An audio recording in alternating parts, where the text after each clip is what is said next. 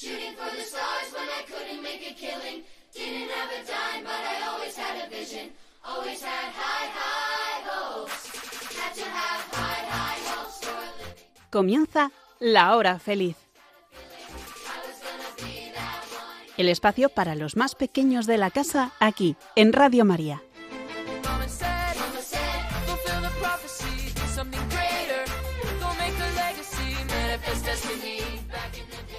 Muy buenas tardes, queridos amigos de Radio María. Una tarde más, estamos con vosotros para pasar un bonito rato juntos. Mi nombre es Lourdes Antón y soy catequista en la parroquia de la Purificación de Nuestra Señora en San Fernando de Henares. Junto con otros amigos catequistas, formamos el Oratorio Emmanuel. Y de nuevo volvemos a traeros, como cada mes en la hora feliz, un trocito de nuestro oratorio. Estamos muy contentos porque vamos a comenzar una época del año que nos encanta, el Adviento. Qué tiempo tan estupendo para acompañar a nuestra mamá María en la espera del niño Jesús. Si habéis tenido un hermanito o un primo hace poco, sabréis todas las cosas que hay que preparar para la llegada de un bebé. Por ejemplo, la ropita, biberones, pañales, cuna, algún que otro juguete. ¿Os imagináis qué prepararían la Virgen María y San José? Hombre, alguna cosilla a lo mejor, pero me da a mí que estaban más preocupados por preparar su corazón. ¿Qué os parece a vosotros? Sea como sea, nosotros vamos a prepararnos para vivir este próximo Adviento, deseando que nazca Jesús en todos los niños y niñas del mundo. Y para comenzar, como siempre, vamos a saludar a Jesús y María con un ratito de oración, en el que además vamos a descubrir qué cosas podemos hacer en estas semanas para esperar a Jesús. En nuestra sección de preguntas que enviáis a nuestro párroco Javier Jove en ¿y por qué? Creo que nos han llegado unas dudas muy interesantes sobre el Adviento. No dejéis de escribirnos, que juntos aprendemos un montón de cosas nuevas. Y por último, veremos a ver si hay algún libro que nos pueda ayudar a prepararnos mejor en este tiempo. O alguna cosita que nosotros podamos hacer en casa. Eh, inclusive escucharemos algún cuento que seguro que os va a encantar. Venga amigos, vamos a comenzar con la merienda en la mano y las orejitas bien abiertas, todos en sus puestos y empezamos.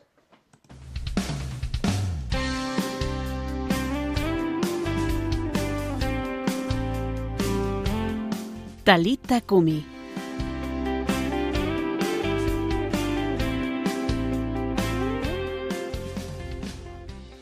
Pues sí, chicos, vamos a comenzar, como siempre, saludando a Jesús y a María, y muy bien acompañados de alguno de nuestros amiguitos de catequesis. Buenas tardes, chicos. Hola Lourdes. Buenas tardes.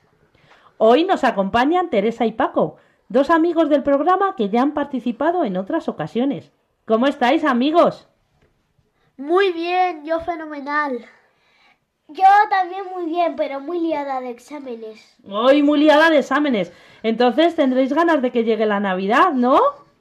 Sí, pero antes es muy importante el adviento.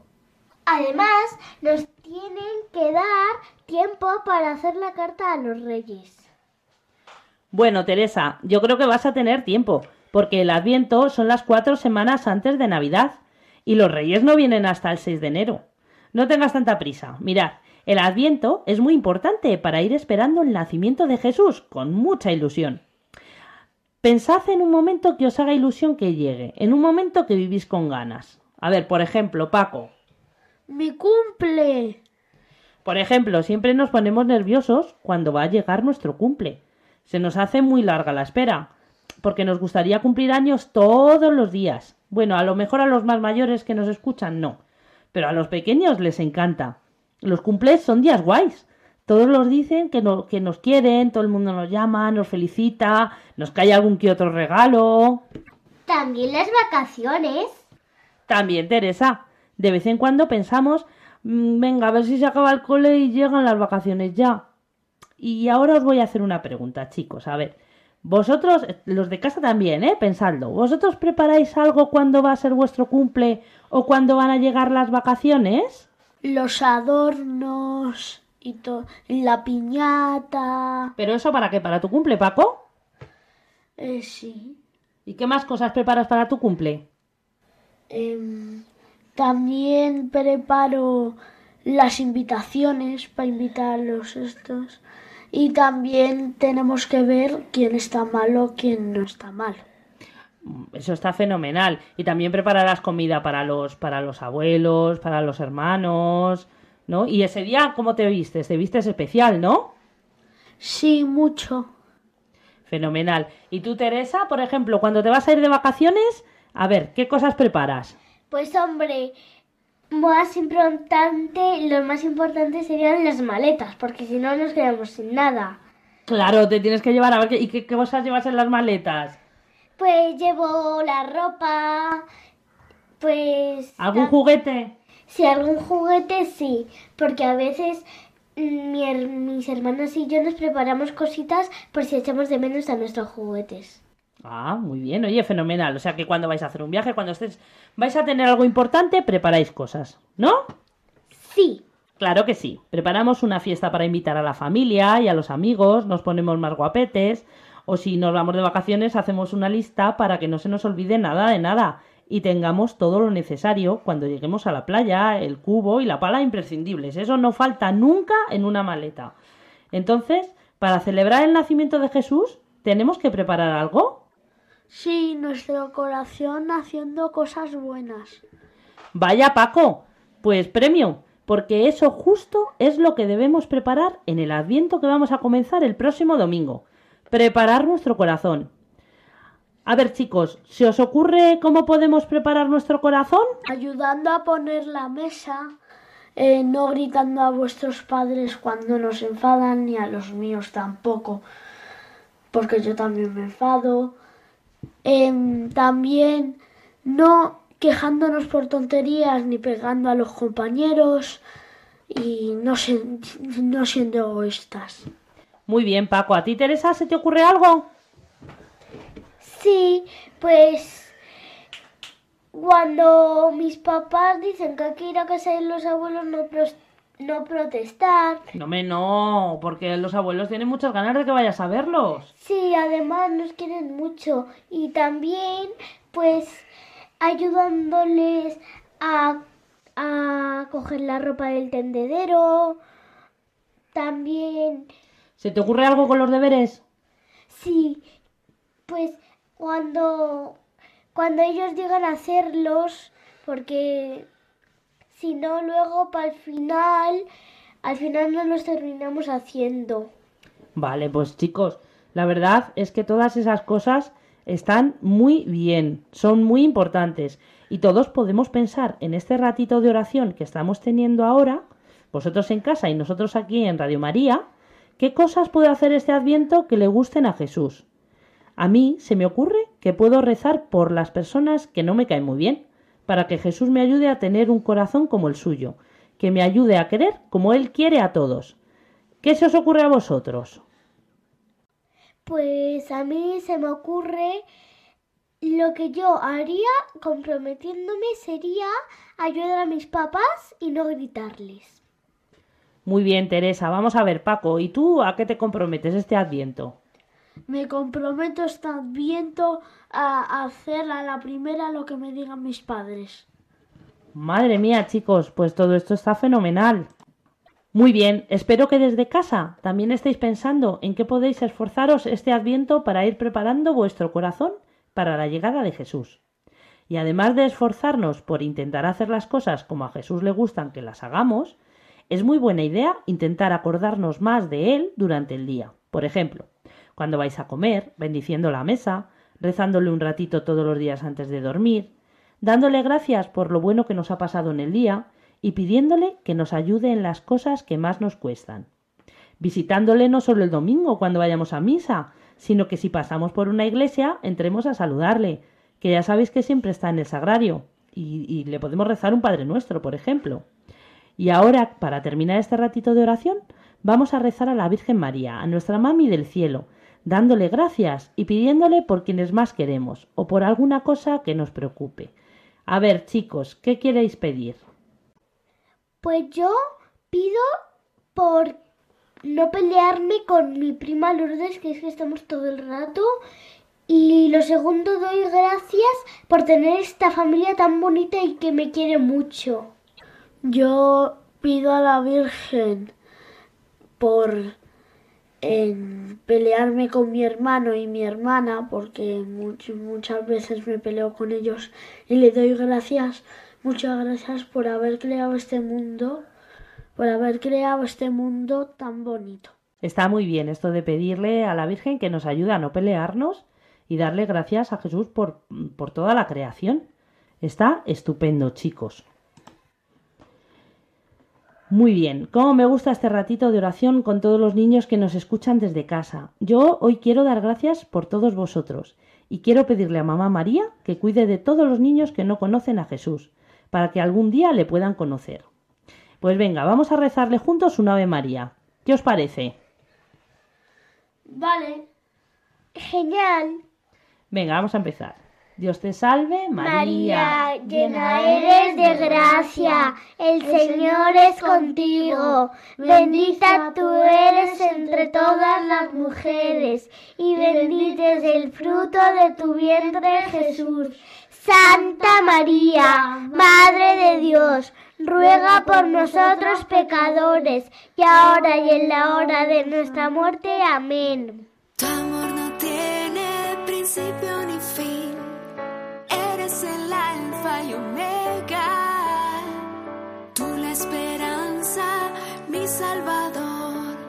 Fuente de gracia, vida eterna. Envuélveme con tu paz. En tus brazos quiero estar. Si al mundo entró el pecado, tú eres la promesa que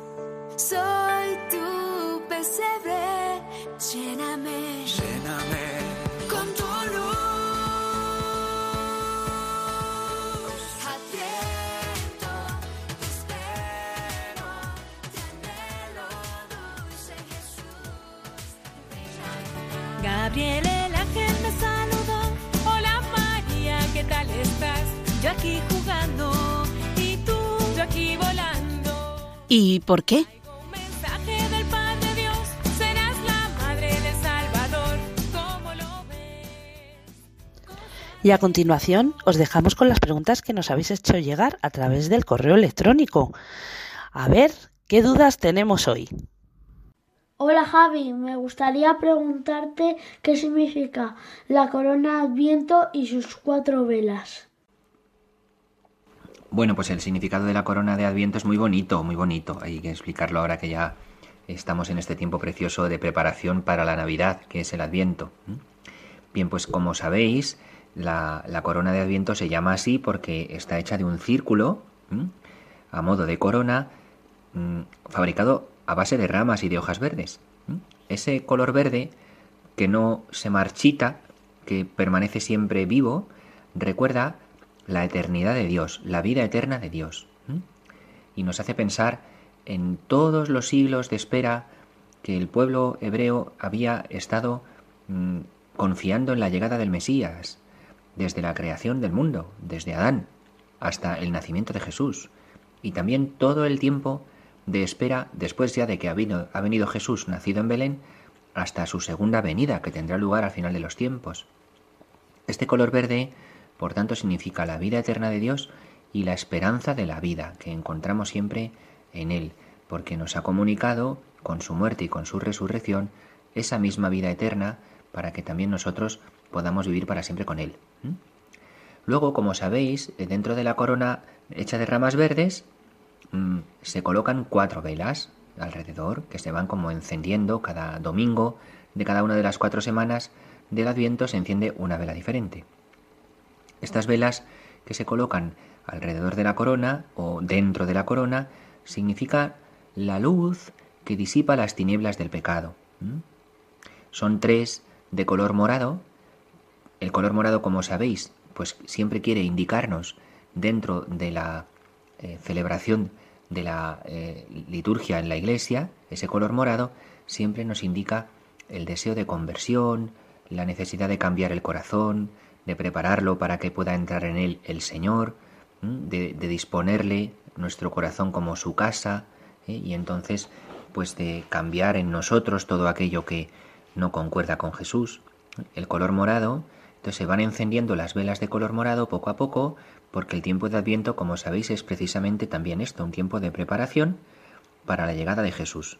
Preparar nuestro corazón para su llegada, prepararle el camino hacia dentro de nuestro corazón. Vamos poquito a poquito encendiendo una vela cada uno de los domingos, como digamos paso a paso, poco a poco, cada día un paso más, hacia la luz plena que alumbrará ya por completo cuando llegue el momento de la Navidad, en el nacimiento de Jesús. ¿Mm? Solo que hay una de las cuatro velas que es de color rosa y que se enciende en el tercero de los cuatro domingos. Ese color, rosa habla, nos quiere hablar en este caso de la alegría por la llegada ya tan cercana de Jesús y la vivimos también eh, pensando y mirando mm, a María, nuestra Madre, que está encinta, que está embarazada de Jesús y que pronto va a dar a luz, y la alegría de ver que ya se va a cumplir la llegada del Señor que tanto esperábamos, la celebramos también en dentro, dentro del Adviento con esa eh, vela que en este caso encendemos en el tercer domingo que es de color rosa y llamamos a ese domingo el domingo de la alegría. Hola Javi, y otra pregunta. ¿Por qué se cambia el color cuando se cambia de tiempo? Bueno, pues hay distintos colores, efectivamente, que utilizamos, ¿verdad?, para la celebración de la misa en los distintos momentos del año, en las distintas fiestas que vamos celebrando a lo largo de todo el año cristiano. Esta relación entre el color y las fiestas que la Iglesia celebra, pues se ha ido poco a poco desarrollando a lo largo de un proceso que ha durado mucho tiempo, a lo largo de varios siglos.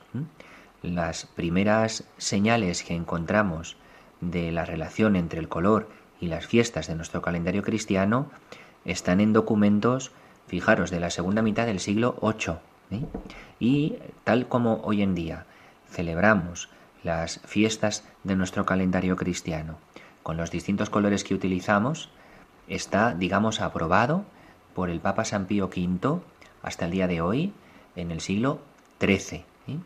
Este Papa, San Pío V, que vivió en el siglo XIII, es el que por primera vez comenta como más detenidamente el significado o el simbolismo de los colores que utilizamos en los distintos momentos del año en la misa, que como sabéis a día de hoy, pues son el blanco, el rojo, el verde y el morado, aunque luego hay algunos momentos concretos del año, en fiestas muy concretas, en las que también el sacerdote se puede vestir de azul, como es el día de la Inmaculada, la Virgen María, o de rosa, como es en el día del Domingo de la Alegría, del tiempo de Adviento y también del tiempo de la Cuaresma. Bien, pues los otros cuatro colores, que son los más conocidos, los que más habitualmente, pues seguramente estáis acostumbrados a ver en la iglesia cuando vamos a misa, el blanco, el rojo, el morado y el verde, tienen su significado. ¿eh? El color blanco, pues es señal de pureza, de inocencia, de alegría y santidad, de gloria, y por eso se utiliza cuando llegan los días de Navidad y los días de la Pascua de la Resurrección, y también para celebrar las vidas de los santos, los días de los santos. El color rojo es señal como de realeza, del fuego, del martirio, de la sangre, del amor, ¿eh? y por eso lo usamos cuando celebramos el mayor amor, que es la pasión de Jesús, el día del Viernes Santo, cuando dio por nosotros la vida, y también cuando celebramos las fiestas de los mártires, que también han muerto dando su vida por amor a Jesús. Y también utilizamos el rojo el día del Espíritu Santo, que es ese amor de Dios que se nos ha entregado, y el día en el que celebramos a cada uno de los apóstoles a lo largo del año. El color morado, pues es señal de penitencia, señal de convertir el corazón, de abrirlo a Dios para que pueda poco a poco irnos haciendo más parecidos a Él. Y también es, es un color que indica pues esperanza en el tiempo de prueba y de dificultad. Y por eso este color morado se utiliza en esos dos tiempos de preparación tan importantes que son el Adviento, que ahora nos va a ayudar a prepararnos para la Navidad, y también la Cuaresma, que es ese tiempo igual de preparación, en ese caso para la llegada de la Semana Santa. Y por último, el color verde eh, significa la esperanza y por eso lo utilizamos en el tiempo normal del día a día, en el resto de los días del año, eh, que llamamos tiempo ordinario, es decir, el tiempo cotidiano, en el que siempre vivimos y caminamos con la esperanza puesta en Jesús. Hola Javi, me gustaría preguntar que por qué en misa teníamos que ser monaguillos. Bueno, pues los monaguillos tienen su significado, ¿verdad? Y también tienen su función, que es muy importante, como aquí en la parroquia, que como sabes, pues hacéis los niños de monaguillos, ¿verdad? Los monaguillos son niños o también jóvenes que prestan una ayuda en el altar del Señor durante la celebración de la liturgia, sobre todo durante la celebración de la misa. El término monaguillo, a que no sabéis a lo mejor de dónde viene la palabra monaguillo, pues se puede decir que viene de monjecillo o pequeño monje, esto como fruto de la actitud de servicio y de espiritualidad en, el trabajo, mm, digamos, que se hace en, la, vida de la iglesia con, los niños que hacen de monaguillos. ¿eh?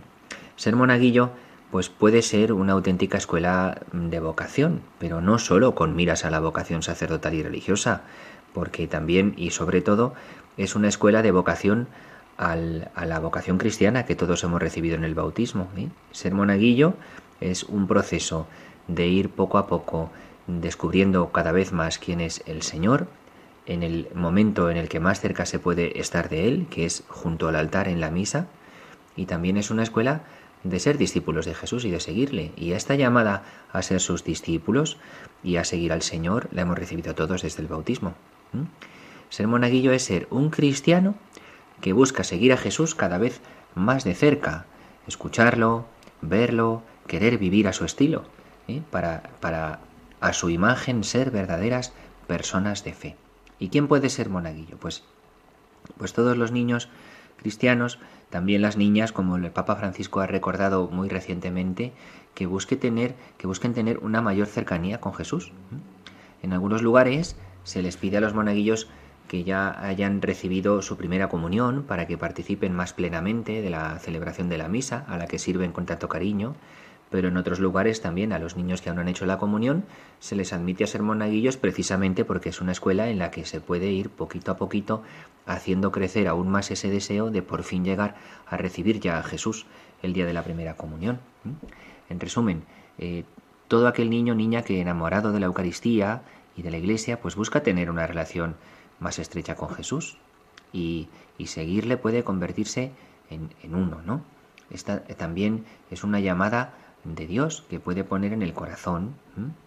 ¿Y qué hace el monaguillo? Pues, pues eh, sobre todo servir, servir en el altar, eh, en las celebraciones de la liturgia, ayudar al sacerdote y también, claro, a toda la asamblea que está allí presente para que la misa sea más solemne, porque está sirviendo al mismo Jesús que se hace presente en la misa, a Él, a Él mismo en persona.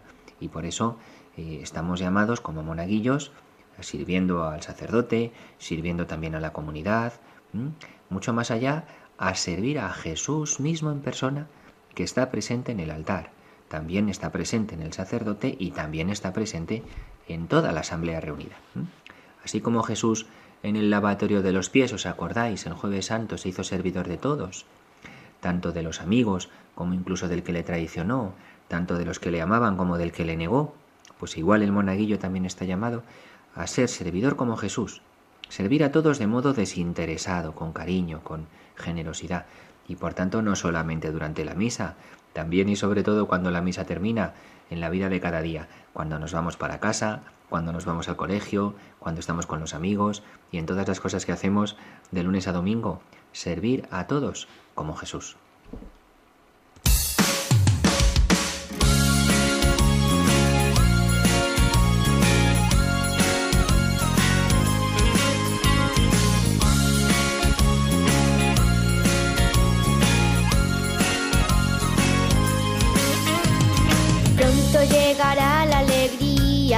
Luz que nos guía y nos llena de paz. Pronto llegará la esperanza de un Dios que se encarna y se quiere entregar. Preparemos el camino despertando los sentidos, abre de una vez tu portal. Preparemos el camino despertando los sentidos, que Jesús te viene a salvar.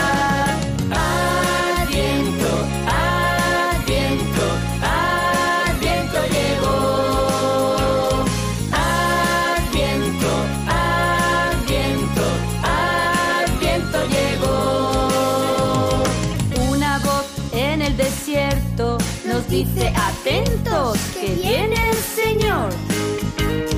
Enderezaré mi camino para que este niño reine en mi corazón. Preparemos el camino despertando los sentidos. Abre de una vez tu portal.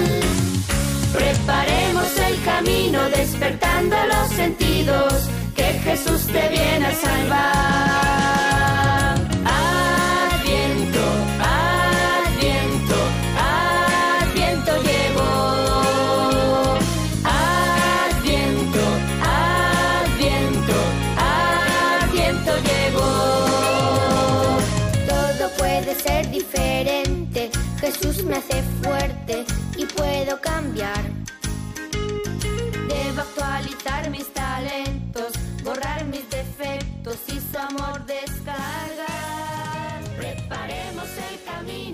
Despertando los sentidos. Abre de una vez tu portal. Preparemos el camino despertando los sentidos. Que Jesús te viene a salvar. Pues chicos, ya hemos visto que el Adviento es un tiempo estupendo que comenzamos el próximo domingo y que nos ayuda a preparar nuestro corazón. Ahora queremos daros unas pistas de qué cosas podéis hacer en casa para que os ayuden a tener presente esta espera a diario.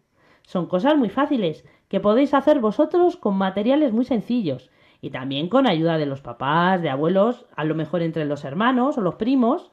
A ver, Paco creo que nos va a dar alguna idea que ya has hecho en casa otros años. Venga, cuéntanos, Paco. A ver, el más sencillo de todos es hacer una corona de adviento, aunque sea pequeñita, con las cuatro velas, tres moradas y una rosa. Y podemos encender la velita que corresponda a cada semana cuando recemos con papá o mamá por las noches. Podemos utilizar algún pa- platito pequeño que tengamos en casa y decorarlo con piñas que cojamos en el campo o con hojas de los árboles que hayan caído. Muy chulo, Paco. Muy bien. También podemos hacer una vidriera. Necesitamos una cartulina y papel transparente de colores. En la cartulina haces un dibujo o pides ayuda para dibujar una vela. Luego lo recortas como si fuera una vidriera y pones el papel transparente morado y el de la llama al hueco que ha dejado la vela. Y cada semana vas poniendo una en la ventana hasta que tengas las cuatro. Por el día que por el día queda muy bonito, porque pasa la luz y los papeles de colores son muy chulos. Es una idea muy decorativa, Paco. ¿Tienes alguna más? Sí, luego también podemos hacer el típico calendario adviento nosotros mismos, donde podemos marcar los días de adviento y escribir propósitos a cumplir todos los días. Podemos ir, podemos ir revisando los propósitos para ir preparando con nuestro corazón. Os dejo algunas ideas para los días. Ayudaré en casa en aquello que más me cueste trabajo. Rezaré en familia por la paz del mundo. Ofreceré mi día por los niños que no tienen papás ni una casa donde vivir. Obedeceré a mis papás y profes con alegría. Compartiré mis cosas con quien lo necesite. Hoy haré los deberes sin quejarme. Ayudaré a mis hermanos en algo que necesitan. Rezaré, los rezaré por los sacerdotes. Rezaré por el Papa.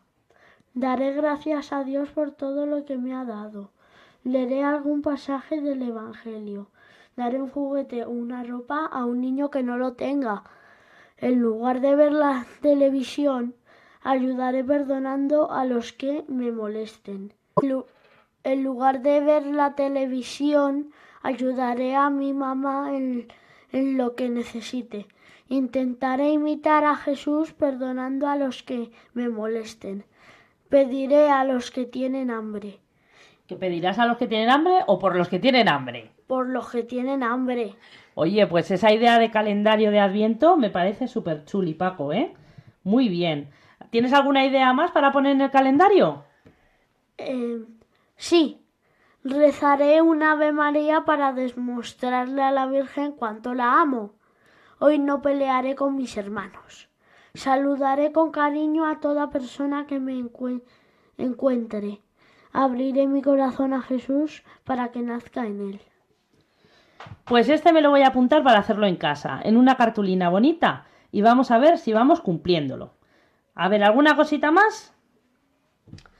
También podemos hacer un mural con cartulina, que al principio está vacío, pero vamos poniendo unas tiras de papel con buenas obras que vamos haciendo. Por cada buena obra se pone una pajita y se va formando un pesebre como el que ponemos en el Belén. Ay, Paco, yo me sé un cuento que tiene que ver mucho con esto de hacer un pesebre para Jesús y que seguro que os va a encantar. Pues cuéntanoslo, Lourdes.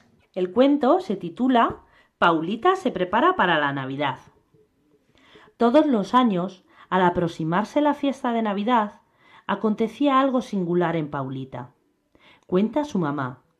Cuatro semanas antes de Navidad, Paulita dice adiós a sus juguetes y se transforma en una niña tan obediente que encanta. Pero con la llegada del Año Nuevo vuelve a ser la niña de siempre. Admirada, la madre contempla estos cambios tan bruscos. Ni ella ni su padre y ninguno de los amigos más íntimos de la pequeña saben dar una explicación a ese hecho extraño. Solamente Dios conoce su secreto. Cuando Paulita tenía cinco años, su abuela le contó que el niño Jesús había nacido tan pobre que no tenía, como los otros niños, una cuna calentita, sino que lo habían dejado en un frío establo, en pleno invierno. Lágrimas de compasión corrieron por las mejillas de la niña. Pobre niño Jesús, sin colchón, sin abrigo. Y Jesús era el Hijo de Dios. ¿Qué se podía hacer? ¿No te gustaría ofrecerle una cama blanda y algo de abrigo? le preguntó con mucho interés su abuela. ¿Cuánto me gustaría, abuelita? Pero, ¿cómo puedo hacer yo todo eso? Escucha, cada sacrificio que hagas será una pluma para la almohada y para el colchón de Jesús, y cada oración una hebra de hilo para las sábanas. Faltan cuatro semanas para el nacimiento. Todavía tú puedes, en este tiempo, prepararle una cama blanda y caliente. Este fue el secreto que Paulita guardó con tanto cariño y que nunca olvidó. Después de algún tiempo, el buen Dios se llevó la abuelita al cielo. Paulita lloró amargamente. Ahora no tenía nadie que le ayudara a preparar la cuna del niño Jesús. Finalmente, después de pensar mucho, recordó que seguramente la abuelita, desde el cielo, contemplaba su trabajo y vería si ella lograba juntar muchas plumas para el colchón del niño Jesús. Cuando su mamá colocaba la corona de Adviento en el comedor y encendía la primera de las cuatro velas, Paulita comenzaba a juntar plumas y a fabricar hilos para la cama del niño Jesús. Al principio esto no fue fácil, pues no podía encontrar nada, no sabía qué sacrificio podía hacer. Un día, durante el juego, Antonia, una de sus compañeras, para molestarla, le dio un fuerte pelotazo en la espalda, y cuando Paulita estaba a punto de pagar con la misma moneda, oyó en su interior una vocecita que le decía No le tires la pelota, Antonia, soporta el dolor por mí, haz un sacrificio. Ahora, pensó Paulita, ahora sí, señor, estas son tus plumas, los sacrificios para el niño Jesús. No tiró la pelota, y así recogió la primera pluma que guardó en su corazón, en un cofre celestial. Aquella misma tarde, cuando su madrina le dio un chocolate, ella ya sabía que ese chocolate tenía que ser cambiado por una pluma para el colchón del niño Jesús. En vez de comérselo, lo dejó en un bolsillo del abrigo de su hermano. Al día siguiente ayudó a su mamá llevando un canasto de ropa al lavadero, y allí trabajó con ella toda la mañana, tanto que su mamá quedó admirada y la besó suavemente. Todo se transformaba en plumas para el pesebre, dulces, sacrificios y oraciones. En la tercera semana de Adviento, cuando se encendió la tercera vela, Paulita ya había juntado treinta y nueve plumas. Bastarán, reflexionó. Como no sabía si treinta y nueve plumas serían suficientes para hacer un colchón, sacó calladita el colchón de la muñeca de su hermana y fue al sótano. Allí, con toda calma, abrió una de las costuras y sacó treinta y nueve plumas. Pero quedó desilusionada al ver el pequeñísimo montón. No había juntado ni la mitad de lo que necesitaba. Tan poca cosa no bastaría para calentar al niño Jesús, al Hijo de Dios. No importa, pensó, y con un suspiro puso otra vez las plumas en el colchón. Desde ese momento la dominaba un solo pensamiento más plumas. Necesito juntar más plumas. Si no, el querido niño Jesús pasará frío. ¿Cómo se esforzaba la niña? Vivía atenta para no perder ninguna ocasión de hacer un sacrificio. Durante este tiempo, ella fue la más amable de las compañeras, la más servicial, especialmente frente a aquellas que no le gustaban, y hasta hubiera sido capaz de decirles que hicieran cualquier cosa para así tener ocasión de juntar otra pluma. ¿Comprendéis ahora por qué en cada adviento Paulita deja de lado sus juguetes? Su tesoro secreto crecía siempre más. ¿El niño Jesús no debería tener también sábanas? En la cama de Paulita había dos, y además la abuela le había enseñado cómo hacerlas. Cada vez que rezara sería una hebra de hilo para las sábanas del niño Jesús. Ahora Paulita agregó a las oraciones de la mañana y de la noche un Ave María, y cuando miraba al cuadro que colgaba en la pared sobre la cama pensaba Mi corazón es solo de Jesús. En el camino a la escuela, cuando pasaba por la iglesia, se encontraba con una imagen de la Virgen y el niño Jesús en brazos. Paulita vio que las flores estaban allí muy marchitas. Desde ese día llevó todas las mañanas un ramo de flores a la iglesia y lo dejó a los pies de la Santísima Virgen. Después rezó todas las oraciones que sabía de memoria, recordando que cada una sería una hebra de hilo para las sábanas de su querido Jesús. Finalmente llegó la Navidad, la hermosa Nochebuena. Paulita estaba arrodillada muy cerca del pesebre, en una dulce conversación con el niño Jesús. Estás recostado sobre paja, pero en mi corazón, querido niño Jesús, hay muchas plumas para calentarte. Tengo dos sábanas para cubrirte. Ven, niño Jesús, ven a mi corazón. Te va a gustar la cama calentita y blanda que te he preparado. Y el niño Jesús entró alegremente en el corazón de Paulita.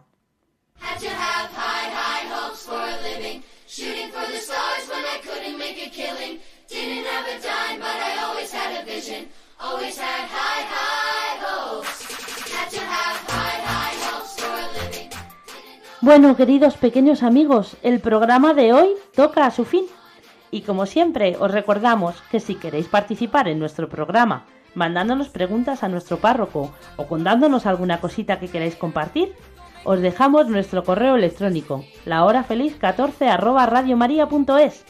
Venga, anímate, coge lápiz y papel y no te olvides de escribirnos a lahorafeliz14 arroba radiomaria.es. Y si no habéis podido escucharnos hoy o queréis escuchar otros programas de la hora feliz de meses anteriores, podéis hacerlo a través de nuestro podcast en www.radiomaria.es. El próximo programa de la hora feliz, preparado por el Oratorio Manuel de la Parroquia de la Purificación de Nuestra Señora, será el martes 20 de diciembre a las 6 de la tarde, pero podéis escuchar todas las semanas, de martes a jueves, la hora feliz, el programa de los más peques de la casa, a las 6 de la tarde, las 5 si nos escucháis desde las Islas Canarias. Esperamos que hayáis disfrutado mucho, casi casi tanto como nosotros, y que juntos hayamos aprendido un poquito a conocer y querer más a Jesús, nuestro amigo, nuestro Padre del Cielo. Un abrazo enorme para todos los que nos escucháis. Hasta pronto. Así concluye La Hora Feliz, el espacio para los más pequeños de la casa aquí, en Radio María.